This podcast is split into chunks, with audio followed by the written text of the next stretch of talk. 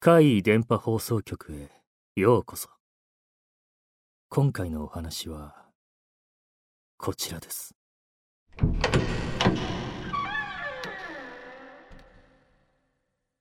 お経が聞こえる。ある日の夜友人たちに車で適当にドライブするから一緒に行こうと誘われました。車に乗せてもらいみんなで楽しくおしゃべりしているうちにどんどん寂しい山道を進んでいっているようでした。そしてしばらくして停車しました。どうやら目的地に着いたというような感じです。適当に流すだけだと言っていたはずですがみんなは車から降りてさあ行こうと徒歩で山道を進む気満々です。わけがわからず困惑している私に友人たちはクスクス笑いながら言いました。この山のここから先そこは心霊スポットなのだと。私はやられた！そう思いました。実は私多少霊感があるようで昔から変なものを見たり聞いたりするんですよ。なのでこういう心霊スポット巡りなんかは今までずっと断ってきたんです。騙し討ちで連れてこられたということなのですかね。結局私は友人たちについていくことにしました。こんな場所で車内で一人で待つ方が怖いと思ったからです。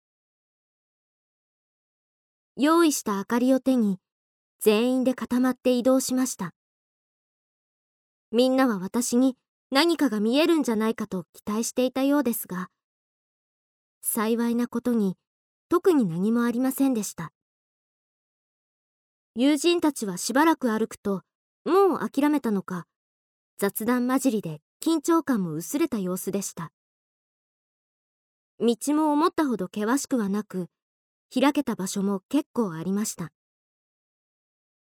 広場に出たところでもう車まで戻ろうかとなりました。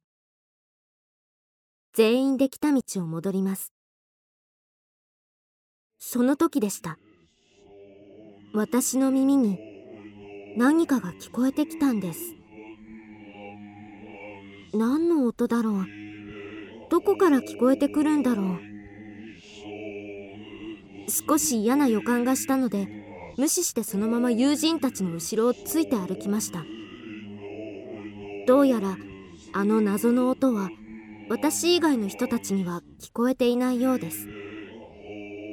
私は友人たちの背中だけを見てただただ無言で歩きます。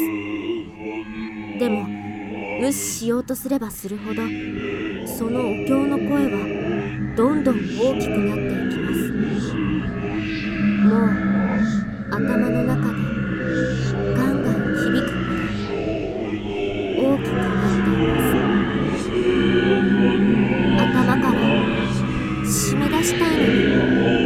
締め出せないちょっとどこ行くの？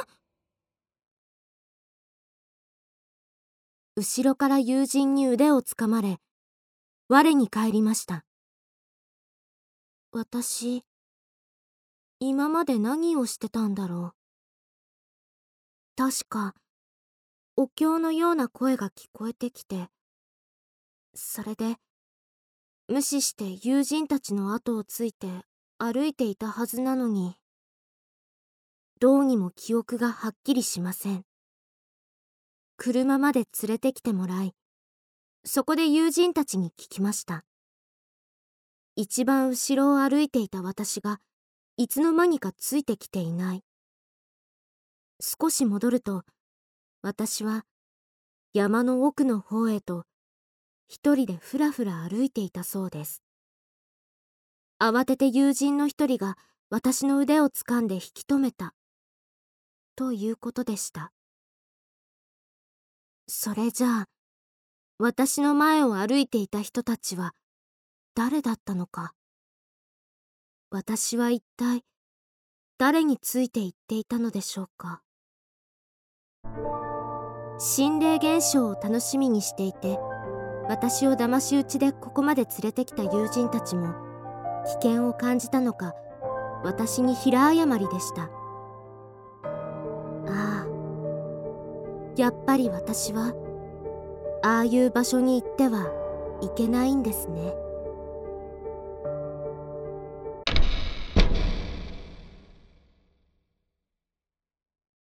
いかがでしたか？